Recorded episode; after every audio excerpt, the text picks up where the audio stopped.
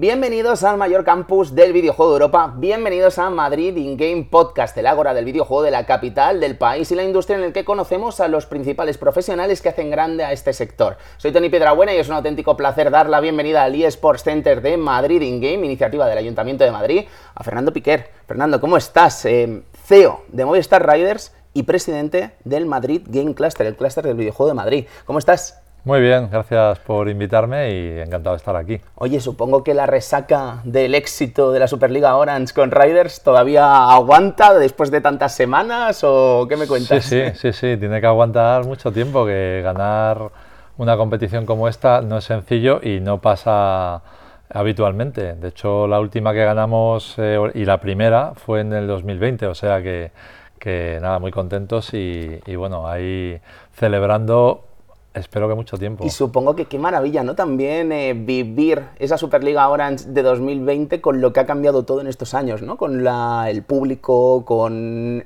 cómo se llenó Zaragoza, ¿no? También este pabellón multiusos de Zaragoza, ¿no? Bueno, de hecho la, la primera liga que ganamos fue online, porque nos pilló eh, pues con la gente en casa y los equipos compitiendo en, eh, en los eSports Center pero, pero sin público, eh, cada uno en su espacio, fue totalmente online y siempre teníamos un poco el, el sabor de boca de, de celebrarlo con, con la afición, ¿no? claro, claro. Qué maravilla. Sí, sí, me imagino que habrá sido también quitarse esa espinita, ¿no? De celebrarlo por fin con la afición. Pues parte de ganar aquí era justo eso, de hacerlo con, con la gente.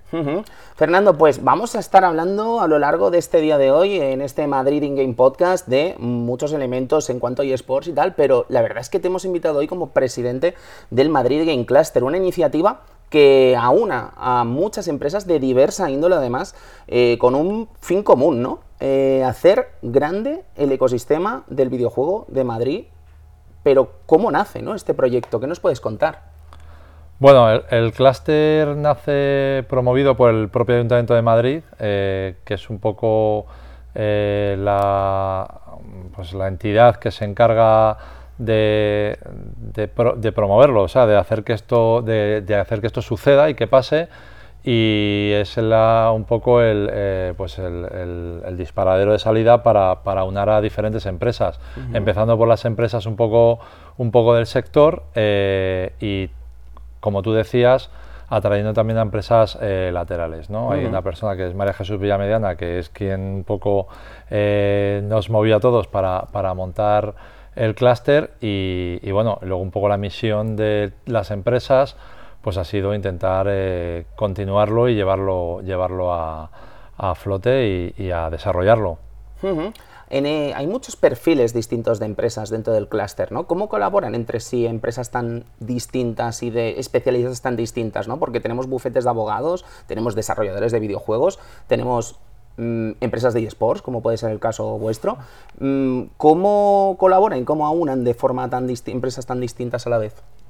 Sí, en primer lugar, el clúster es un reflejo de lo que es la industria del entretenimiento, cómo está conformada, y es pues hay compañías quizás más core o más eh, nucleares dentro de, lo que es la industria del entretenimiento, como pueden ser las desarrolladoras, los publishers, las universidades y los creadores de, o los desarrolladores de, talento, los clubes de esports, pero es verdad que cuando en la propia industria eh, esas empresas no trabajan y, viven solas, sino que se apoyan pues efectivamente en bufetes de abogados, en consultoras, en otro tipo de compañías que son las que conforman el clúster, con lo cual, primero, la naturaleza del clúster tiene mucho que ver con lo que es la naturaleza de la, de la propia industria, como no podía ser de otra manera. Y bueno, pues aquí empezamos, eh, llevamos prácticamente, vamos a cumplir casi dos años con el, con el clúster y lo que ha habido pues es pues ese proceso un poco de, de, ir añadiendo empresas y de irse relacionando unas con otras, ¿no? Y desarrollando también esos canales de comunicación y de relación para, para empezar a detectar oportunidades eh, que, bueno, pues han hecho desde eh, eventos o, o, acciones para mm, provocar eh, la pues la aparición de ideas, el desarrollo de, de, nuevas eh, proyectos, etcétera, hasta pues una mm, parte también muy orgánica, ¿no? Que en el momento ya simplemente que te conoces todos en el, en el propio clúster, pues de alguna manera se empiezan a generar esas relaciones orgánicas. Porque dirías, Fernando, que quizás esos son los primeros brotes verdes de estos dos años de Madrid Game Cluster, o te atreverías a subrayar algunos primeros brotes verdes? Sí, yo creo que ha habido bastantes brotes verdes, ¿eh? O algún, que, otro arbolito ya. Sí, o sea, yo creo que yo creo que, que, que suceden muchas cosas en el clúster que ni siquiera se comunican y es que ya de por sí las compañías entre ellas hablan, se relacionan. Eh, yo particularmente ya he tenido algunos eh, eh, momentos para relacionarme con algunas compañías y sé que sucede. luego ha habido cosas bastante interesantes como pues muchas empresas del clúster desarrollando actividades en la semana del videojuego a finales de, del año pasado eh, y que este año volverá a suceder. Eh, bueno, eh, que empiezan a pasar cosas también en conjunción con el, con el campus. Yo, vamos, creo que quedan muchas cosas por hacer y creo que quedan muchas cosas con mayor dimensión por hacer, pero pasan cosas, están sucediendo cosas y yo creo que es más que brotes verdes. Creo que hay ya una especie de, de, entorno o de, de, universo ya que, que, está, que está haciendo que esto se mueva, ¿no? Porque, corrígeme si me equivoco, pero yo veo de alguna forma el Madrid Game Cluster de una forma así como eh, poética, ¿no? Como la, una de las dos lanzas que son el objetivo final de convertir a Madrid en una de las capitales o en la capital del videojuego a nivel global. Supongo que la otra estarás de acuerdo, es Madrid In Game. ¿Cómo es la colaboración entre el campus del videojuego Madrid In Game y el clúster del videojuego? Bueno, es verdad que son dos, dos acciones o dos eh, proyectos, digamos, que viven distintos y que viven de forma eh, a priori separadas, pero luego es verdad que como se van generando pues esas, esas sinergias, ¿no? Y sobre todo, pues por ejemplo, eh, en el campus hay todo un entorno eh, de, incubación o de, desarrollo de compañías que de alguna manera el clúster tiene la posibilidad, y quizá la misión también, de, estar ahí, de seguirlo, de poder eh, establecer ese contacto con esas eh, compañías.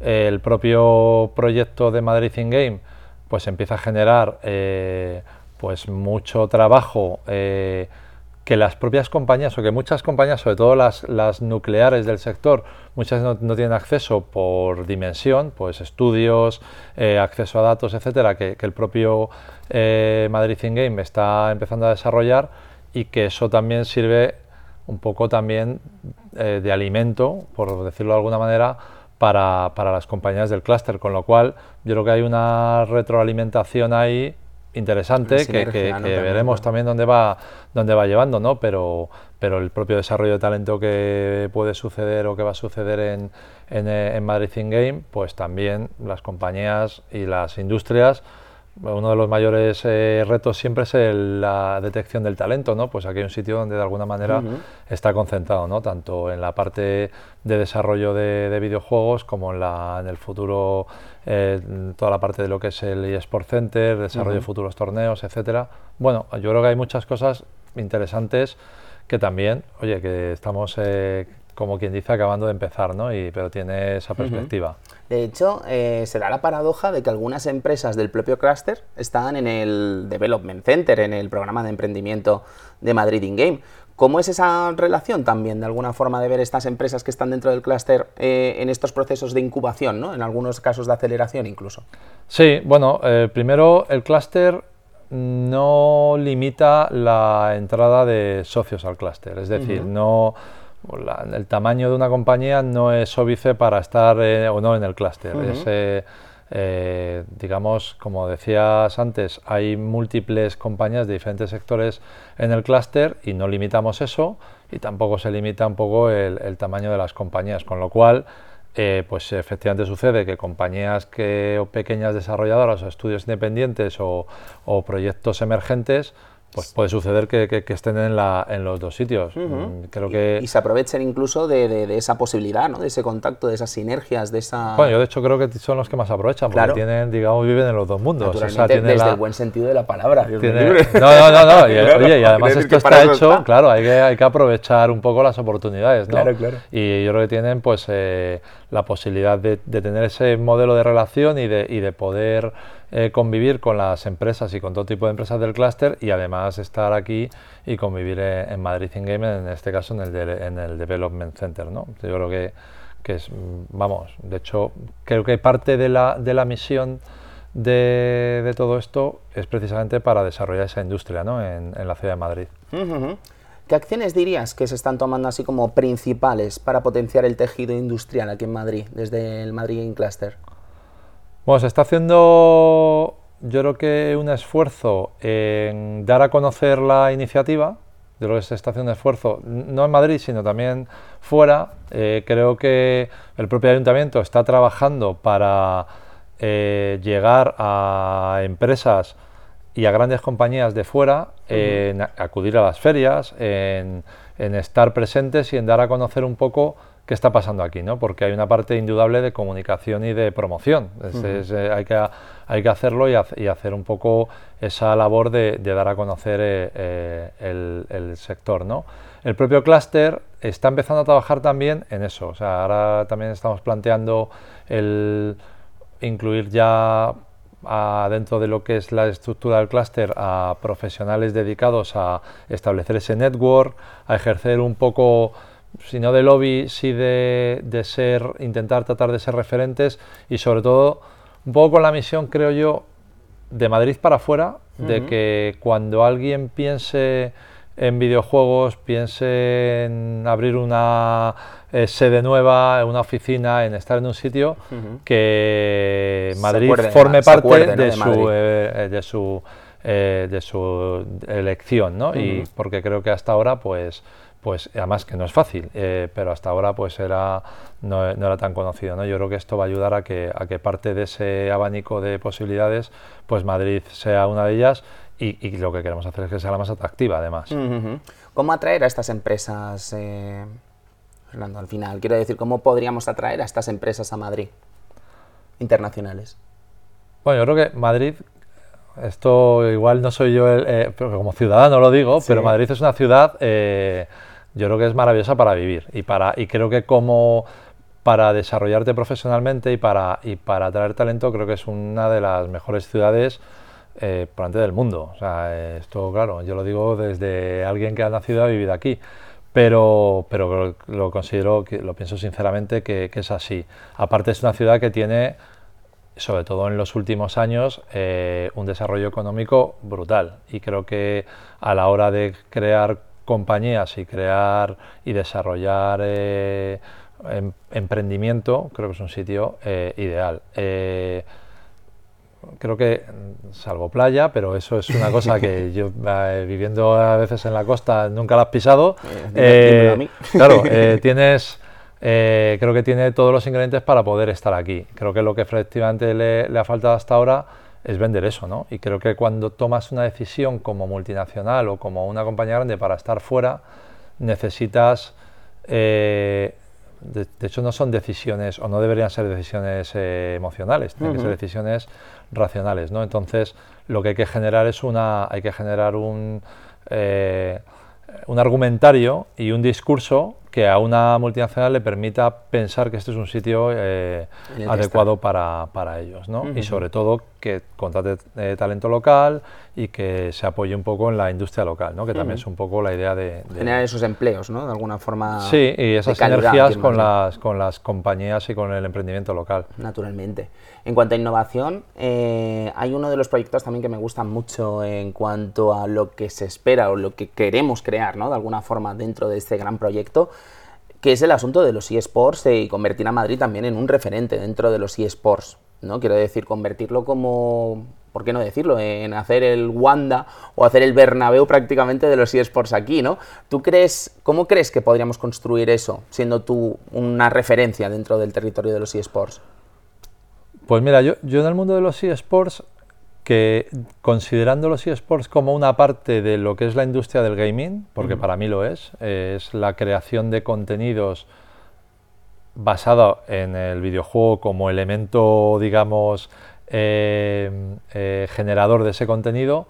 Eh, si bien los eSports todavía no es una industria mm, ni de lejos tan grande como es la de la producción de videojuegos, esto es así, es una industria más joven y es mucho más pequeña, sin embargo, creo que tiene una proyección grande, no solo los eSports en sí mismo como competición, sino todo lo que tiene alrededor de generación de contenidos en gaming, streamers, eh, todos los que son plataformas de creación de contenidos tipo Twitch, eh, YouTube, etcétera, eh, y los eventos.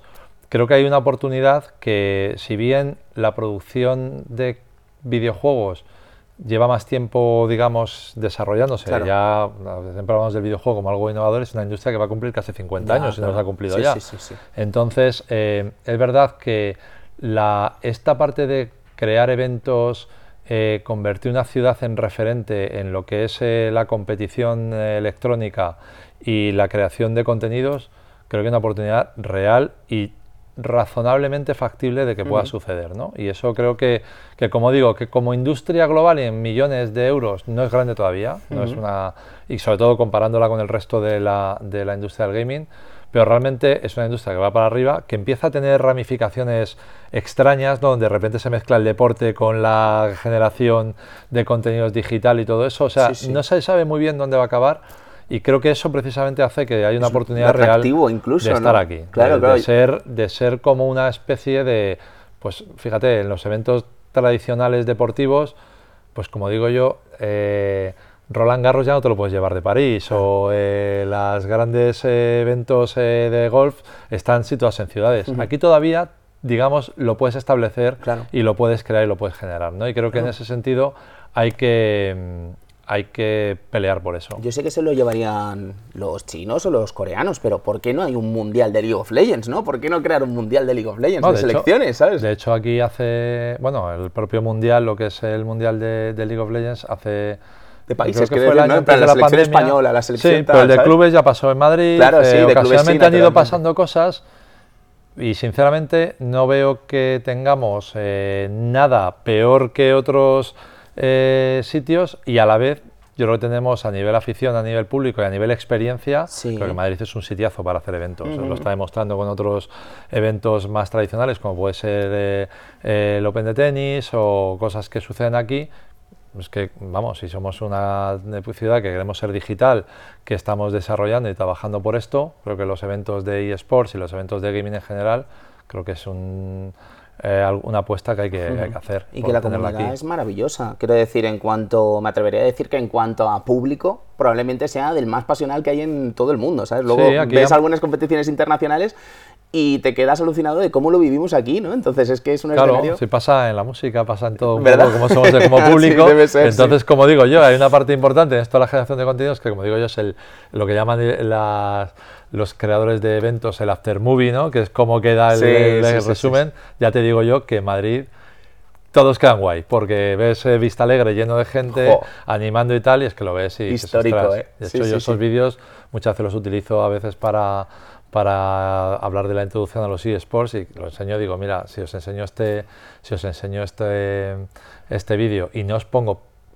los pantallazos del videojuego, pensáis que están viendo pues un Open de tenis o cualquier otra cosa, ¿no? Con lo cual, pues creo que, tenemos todos los ingredientes para, para, que esto pueda suceder aquí de forma habitual y, y, ser, eh, digamos, líderes a nivel europeo por lo menos y mundial. Es que te, reconozco, Fernando, me sorprende cuando, que entiendo por qué lo dices, naturalmente, de, de que la industria del eSport está creciendo todavía y tal, y es evidente, pero a ti no te da un poco de vértigo ver cómo ha cambiado todo en 15 años? Bueno, y, si ya salimos del, de lo que es la pura industria del gaming y empezamos a ver el tema de la IA, que también afectará a la industria del gaming, pues claro, o sea, vamos, yo, yo siempre cuento un poco la, la historia de que yo he vivido sin internet y con internet. He vivido sin teléfono móvil y con teléfono móvil. O sea, todo lo que. O sea, eh, yo creo que la gente de mi generación encima somos mucho más sensibles a lo que ha supuesto el cambio estos, estos años, ¿no? Y efectivamente, o sea, todos los cambios tecnológicos impactan en la cultura y en, la, y en los códigos audiovisuales de las personas, eh, y la tecnología hace que se creen productos distintos y que la gente, sus eh, hábitos de consumo y su acceso a la información y su acceso al entretenimiento sea distinto, ¿no? Y entonces, pues claro, hoy en día, pues lo que se habla a veces, oye, ¿por qué un chaval prefiere ver una partida de League of Legends a ver un, eh, un partido de fútbol tradicional? Pues básicamente porque sus códigos audiovisuales y su eh, cultura de entretenimiento está mucho más pegada a lo que es un videojuego a lo que es eh, la televisión tradicional, ¿no? Y, eso va a transformar todo. La propia industria se va transformando, la, industria del deporte tradicional o del entretenimiento tradicional se va transformando y ya mira Internet y lo que son las plataformas digitales para para, para, estar ahí, ¿no? Yo creo que hasta que no lo comentó Florentino en su día, en la presentación de la, Super, de la Superliga Europea y tal, yo creo que hasta ese momento no, quizá eh, la gente más cerrada a esto no empezó a poner las orejitas. Yo creo que todos lo ¿Sabes? Yo creo que se sorprendieron todos, ¿sabes? Cuando dijo Florentino aquello, de la gente, los chavales no están acostumbrados quizás a ver estos partidos de 90 minutos y tal, yo creo que es cuando se alarmaron todos, ¿no? De, ostras. Sí, dijo que tenían estudios que el 33% de la gente entre 19 y 24 años, no me acuerdo, ya no veían fútbol y que estaban en otros en otras eh, plataformas, ¿no? Y una de ellas son los eSports y los videojuegos, obviamente. Naturalmente. De hecho, siempre, ya digo, dentro hablábamos siempre que, tradicionalmente cuando la tele era, digamos, el, el electrodoméstico rey eh, o el punto de entretenimiento rey, los viernes por la noche era el punto de encuentro familiar para ver la tele, hoy los viernes por la noche es el momento en el que más consumo de videojuegos online existe en el planeta. Entonces es como, bueno, pues básicamente es eso, es que tenemos que, incluso para las generaciones, digamos, anteriores a la generación millennial o Z, la cultura de cómo consumir contenido ha cambiado, ¿no? Claro. Hablábamos de ese entretenimiento del futuro barra presente, me atrevería a decir, naturalmente, pero también estamos hablando de que ahora ya se están estudiando las profesiones del futuro barra presente en universidades, sobre todo en Madrid, que estamos hablando de la ciudad con más eh, estudios universitarios de, de todo el país. ¿El clúster del videojuego interviene o intenta ayudar de alguna forma para unar todos estos estudios hacia una misma dirección en la industria del videojuego? Teniendo gente incluso dentro del clúster de universidades claro, No, no creo que es tanta misión del clúster en sí mismo, porque al final, pues oye, el clúster, digamos, es esa entidad que, que, suma a las empresas, pero dentro del clúster, las universidades y las escuelas de formación y la gente que en definitiva desarrolla talento, pues tienen también la, la oportunidad, tienen un poco también su misión de, bueno, de, detectar ese, ese tipo de, oportunidades o problemáticas que a veces hay y también de crear proyectos alrededor para favorecer pues un poco eh, el trabajo conjunto, el desarrollar las propias, eh, los propios eh, modelos de negocio de cada, de cada empresa y sobre todo pues atraer cada vez más gente que se quiera formar en este ámbito para participar luego en un en un entorno laboral que efectivamente, como dices, yo, por ejemplo, en el mundo de los esports, que es el más claro para mí, para mí es uno de los mejores ejemplos de gente que se ha preparado para profesiones que no existían. Claro. Entonces yo creo que ya no estamos tanto formando a, para una profesión concreta, sino creo que están formando más en, habilidades y en capacidades para luego eh, acceder a un mercado que, que, está en constante cambio y evolución.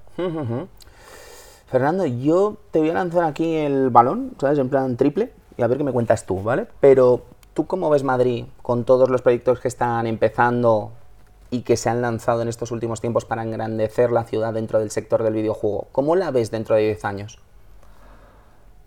O sea, yo creo que, yo creo que Madrid además ya, ya viene con una trayectoria un poco... Eh, con una inercia, ¿no? Ya de hacer cosas. O sea, yo, vamos... Mm, no voy a compararme con otras ciudades, pero, pero es verdad que yo a Madrid a nivel empresarial, a nivel emprendimiento y a nivel eh, económico, o sea, no te hablo de los próximos 10 años, te hablo de 10 años atrás hasta ahora, me parece que, que ha pegado un cambio brutal, que tiene una inercia muy buena, que precisamente creo que es un momento muy interesante, también por el, por el entorno económico y tecnológico eh, o, de innovación a nivel global, para que sucedan cosas muy buenas. Y creo que estamos posicionados en un sitio donde, es una ciudad que para mí, y, además estoy muy orgulloso de eso, que va, eh, va para arriba, ¿no? Y, creo que creo que iniciativas como como las que estamos haciendo en el clúster, como las que se están haciendo con Madrid in Game,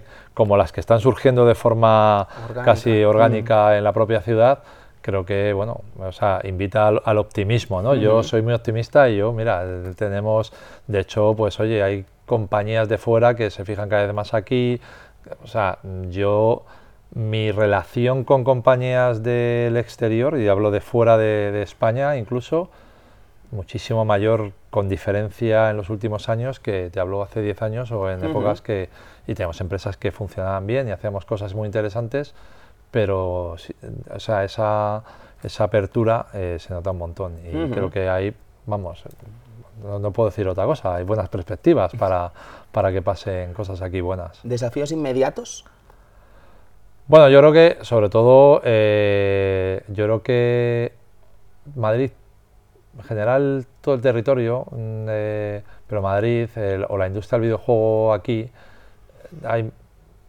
mucha compañía, hay, mucho talento, hay mucha compañía eh, que se crea para desarrollar producto, para desarrollar proyecto, pero como que a veces estamos un poco limitados tanto en el tamaño como en el, en el nivel de facturación. ¿no? Creo que, mm, no sé por qué, eh, tenemos como a veces una especie de tapón invisible o techo de mm. cristal, ¿no? como se dice a veces, que, parece que, impide que las compañías se hagan más grandes. ¿no? Hay casos en, España, hay casos en Madrid, pero digamos que son un poco la, excepción. ¿no? Hay como los grandes estudios o los pequeños estudios independientes, pero mm. estudios, digamos, de, esa media tabla, ¿no? sí, con un cierto progresión en crecimiento, pues es verdad que, no hay tantos o son las excepciones. ¿no? Y, ese, ese, gap que hay, o sea, esa brecha que hay ahí, pues quizás es uno de los desafíos a, intentar resolver, ¿no? Que es un poco, bueno, pues darle, digamos, esa segunda fase de crecimiento a las empresas que a veces, por cultura empresarial eh, local o porque no tenemos las herramientas o las empresas no las tienen, no somos capaces de, hacer que, lleguen a, otra dimensión, ¿no? Y bajo tu perspectiva y bajo tu eh, experiencia en este sector, eh, Fernando, ¿qué, recomendarías quizá a la gente que quiera invertir o meterse dentro de la industria del videojuego ahora, de cero?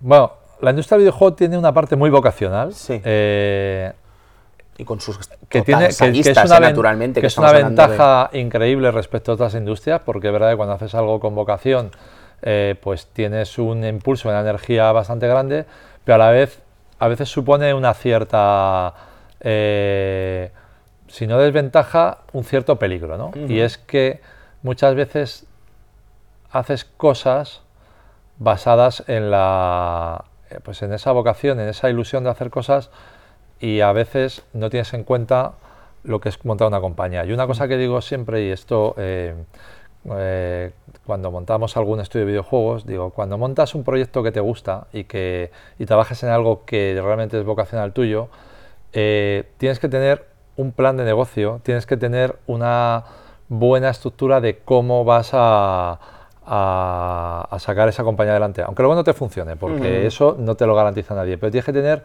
una estructura, porque si no, si tú vas a hacer un producto, sobre todo en las compañías de desarrollo, o vas a hacer un proyecto en el que no piensas cómo ganar dinero o hacerla sostenible, no tienes una empresa, tienes un hobby y a veces es muy caro. Porque si encima le has sacado dinero a tu friends and family eh, de turno y tal, entonces yo creo que es verdad, y, en esto he caído yo, ¿eh? y, mucha gente de mi alrededor, pero es verdad que cuando montas un proyecto, creo que merece la pena intentar entender eh, cómo vas a vivir de eso. Tampoco tiene que ser en el primer momento, porque ya te digo, eh, nosotros hemos hecho proyectos que hemos ido aprendiendo a cómo se vendía el proyecto, ¿no?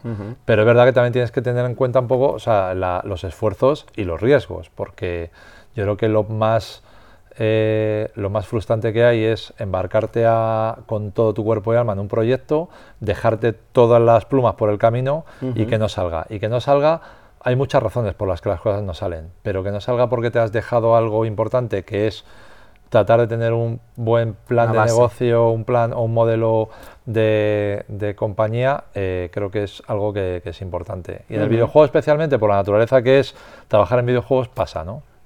Entiendo, Fernando. Pues eh, creo que nos tenemos que despedir ya. Ha sido, pues Fernando, un auténtico placer tenerte hoy por aquí. Muchísimas gracias por este ratito aquí en el campus del videojuego de Madrid In Game y esperamos recibirte en cualquier otro momento en alguno de los muchos eventos que estamos haciendo aquí, en el Tardeo, en las Talks XP, en fin, en cualquier otro momento que podamos engañarte. Por aquí nos veremos. Un Muchas placer. gracias. Y nosotros nos despedimos, pero ya sabéis que la historia para convertir a Madrid en capital del videojuego continúa y queremos que seáis partícipes con nosotros, así que no dudéis en acompañarnos y seguir viviendo esta maravillosa historia con nosotros. Nos despedimos y nos vemos en nada, en 15 días de nuevo con el siguiente programa. Adiós.